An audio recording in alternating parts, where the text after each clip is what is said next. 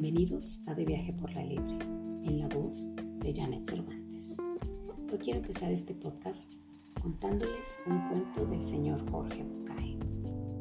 Básicamente es sobre un niño y su padre, quien este era un prominente científico que estaba enfrascado en la idea de que él podría encontrar la fórmula para cambiar el mundo. El niño solo quería jugar un poco con su padre Así que un día lo interrumpió en su laboratorio y le dijo, papá, papá, ¿podemos jugar un rato? Y el señor molesto porque el niño lo estaba interrumpiendo le dijo, ahorita no me estés molestando, estoy tratando de encontrar la fórmula para cambiar el mundo. Deja de molestarme. Es más, te propongo un trato. Así que el, el papá arrancó una hoja de una revista sobre la cual se encontraba un dibujo del mundo la rompió en pedacitos y le dijo, si tú compones al mundo, entonces yo jugaré contigo. El Señor, creyendo que el niño jamás podría armarlo o que se tardaría días, ¿cuál fue su sorpresa cuando cinco minutos después el niño le dice, listo papá, ya compuse al mundo? El Señor voltea y se sorprende de ver que era verdad. Y le pregunta al niño, pero ¿cómo lo hiciste? Si tú apenas tienes tres años y no tienes ni idea de cómo es el mundo. El niño le contesta, es verdad. Pero cuando arrancaste la hoja, me di cuenta que al reverso estaba un hombre. Y yo no sé cómo es el mundo, pero yo sí sé cómo es el hombre. Así que volteé los papelitos, compuse al hombre y así compuse el mundo. Los cuentos ayudan a dormir a los niños, pero también ayudan a despertar a los adultos. Comenzamos. Para todos aquellos que se encuentran en el camino de la superación y el desarrollo personal, el autoconocimiento es fundamental para aprender a identificar al autosaboteador a ese que no te permite vivir la vida que deseas. Y ese es el ego. Pero antes de entrar en materia y que tu ego se interponga para impedir que adquieras nuevos conocimientos, propongámosle una tregua. Quiero pedirte que seas escéptico, mas no arrogante, que no es lo mismo. El verdadero escéptico se sostiene en la humildad. En la humildad no tengo ni la menor idea de lo que me hablas, estoy abierto al aprendizaje, a experimentar, a verificar y a sacar mis propias conclusiones basadas en la experiencia y no basado en lo que creo que creo, no basado en creencias.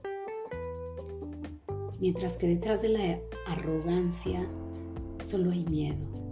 Miedo al cambio, miedo a que lo que creo que creo no sea verdad, miedo a salir de la zona conocida, miedo a salir de la intelectualidad que nos ha montado la sociedad, todas estas instituciones gubernamentales, religiosas, educativas, sociales, todo esto, todo este status quo que se maneja en la actualidad. Así que te pido que no te creas nada de lo que te cuente, sino que verifiques por ti mismo y saques tus propias conclusiones a través de tu propia experiencia personal, concluyendo en tu propia verdad y filosofía de vida, sostenida en una sanación real psicológica. Esto que te comparto no solo lo hago porque lo aprendí en un libro o porque tomé un taller, sino porque lo he experimentado empíricamente y ha sido lo más sanador y liberador de mi propia experiencia personal. Y desde el amor lo comparto genuinamente, deseando que para ti también sea de sanación y de liberación, llevándote a experimentar la vida en plenitud. Pero te preguntarás, ¿qué es el ego? Psicoanalistas Carl Jung y Sigmund Freud en la psicología lo definen como aquel aspecto de nosotros mismos, esa sombra que hace parte de nuestro ser, pero que difícilmente está integrado. Es eso que contiene esos aspectos negativos de nosotros mismos y que muchas veces como mecanismo de defensa para no cargar con ese sentimiento negativo acerca de nosotros, para no reconocer que en nosotros también hay envidia, culpa, dolor, carencias, lo que hacemos es que lo ponemos afuera, lo que en la psicología se conoce como mecanismo de proyección. Y esto quiere decir que vemos en otros aquellos aspectos de nosotros que no están resueltos. Y todo aspecto de tu interior que no esté resuelto se manifestará en tu vida más adelante como destino. Mira, te voy a dar un ejemplo. Es un poco burdo, pero muy real. Quizás te has dado cuenta que muchas mujeres cuando ven a otra chica que tiene un cuerpazo o que ascendió a un puesto de trabajo muy importante o que la chica es muy bonita y guapa, enseguida empiezan a proyectar su envidia hacia afuera, justificándose a través de sus críticas, diciendo, mira, pues yo no tendré un cuerpazo, pero al menos no soy anoréxica. Yo no tengo el puesto de trabajo importantísimo porque yo no me ando acostando con el jefe. Pues mira, esa será muy bonita, pero de seguro se acuesta con todos. Y no se dan cuenta que su ego se siente herido porque la otra persona les está reflejando algo que su ego desea y no tiene. Y no lo tiene por su falta de disciplina a la hora de ejercitarse y alimentarse, por su falta de constancia para prepararse profesionalmente y adquirir un mejor puesto laboral, o por el descuido de su propia persona al no arreglarse para verse bonita. Y lo único que hace nuestro ego es proyectarse hacia afuera de manera negativa hacia los demás, poniendo el sentimiento de culpa en los otros y no en mí por mis propias incapacidades. Y es que la vida nos va presentando a lo largo de nuestro proceso todas aquellas experiencias, circunstancias, personas que sean maestros para nosotros, aquellos que contribuyan a interiorizar en nosotros ese aprendizaje que hace parte de nuestro proceso de crecimiento. El ego surge como un mecanismo de protección, porque cuando vamos creciendo, empezando por la separación del vientre de nuestra madre, surge la necesidad de protegernos y conforme a nuestro entorno, a los cuidados y atenciones que recibimos, pocos o muchos, aprendemos que en este mundo debemos acompañarnos y ser de cierta manera para obtener protección, atención, aprobación, aceptación, para obtener esa gratificación tan anhelada, el amor, eso que hace que nos sintamos merecedores, apreciados, amados, acompañados por nuestro entorno.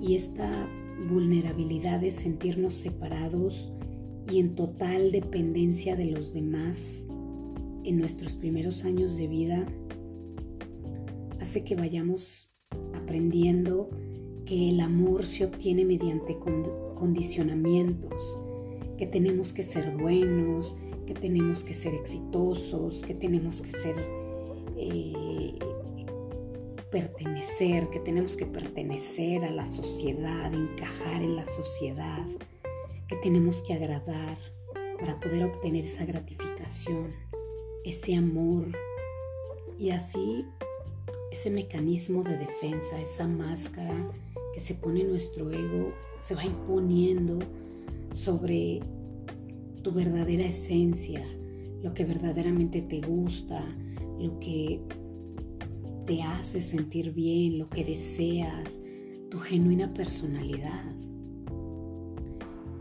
Pero el ego tampoco es malo, es algo así como una especie de héroe villano que viene con, que vive con mucho miedo. Y por eso mismo, su única misión es protegerte a costa incluso de ti mismo, a pesar de lo que sea, con tal de evitar que experimentes esas emociones que cataloga como malas, esas emociones que le recuerdan que puedes morir, que puedes fracasar, que te puedes quedar solo, que te puede ir muy mal. Y aunque la mayoría cataloga a una persona como ególatra cuando es prepotente, arrogante, con aires de superioridad, este no es más que un aspecto más de las tantas máscaras que nuestro ego se pone. El ego también puede disfrazarse de corderito. Quizás has conocido ese tipo de personas que se portan súper lindas, que, que aparentan ser muy buenas, que dan todo por ti, pero hay de ti donde hagas algo con lo que ellos no estén de acuerdo. Se te van a la yugular y te tratan de ingrato, de malagradecido, de traicionero, después de todo lo que te di. todo porque esa no era su genuina personalidad, sino su mecanismo de defensa que aprendieron para obtener aprobación, aceptación, atención, agradecimiento, protección, amor. Por eso, conocer este aspecto de ti te ayuda a saber si la mayor parte del tiempo reaccionas y actúas desde tu ego y su mecanismo de defensa o respondes con conciencia desde el adulto que se sabe sostener a sí mismo, aunque las circunstancias no sean las que hubieras deseado. Y que lejos de andar proyectando culpas, te hagas cargo y responsable de tus emociones, tus decisiones y tus acciones de tu propia vida. Aquí la clave es que aprendas que tú no eres tus pensamientos. Porque tus pensamientos la mayor parte provienen de tu subconsciente, de esa parte más primaria de ti, de tu ego. Pero que tu ego simplemente se formó a base de las vivencias, todas esas experiencias que viviste cuando estabas en una edad muy vulnerable y donde realmente pues no quedaba otra más que sobrevivir a costa de lo que fuera. Pero como casi siempre andamos en automático, pues ¿qué crees? casi siempre andamos manejándonos sobre nuestro ego. Y a nuestro ego le fascina el caos. Y le encanta siempre tener la razón. Y que no te contradigan porque los demás son unos pendejos y yo tengo la razón. Así que la cuestión es que cuando reacciones te des cuenta si lo estás haciendo porque tienes miedo de que alguien te lastime, porque tienes miedo de quedarte solo, porque tienes miedo al fracaso, porque tienes miedo a la soledad.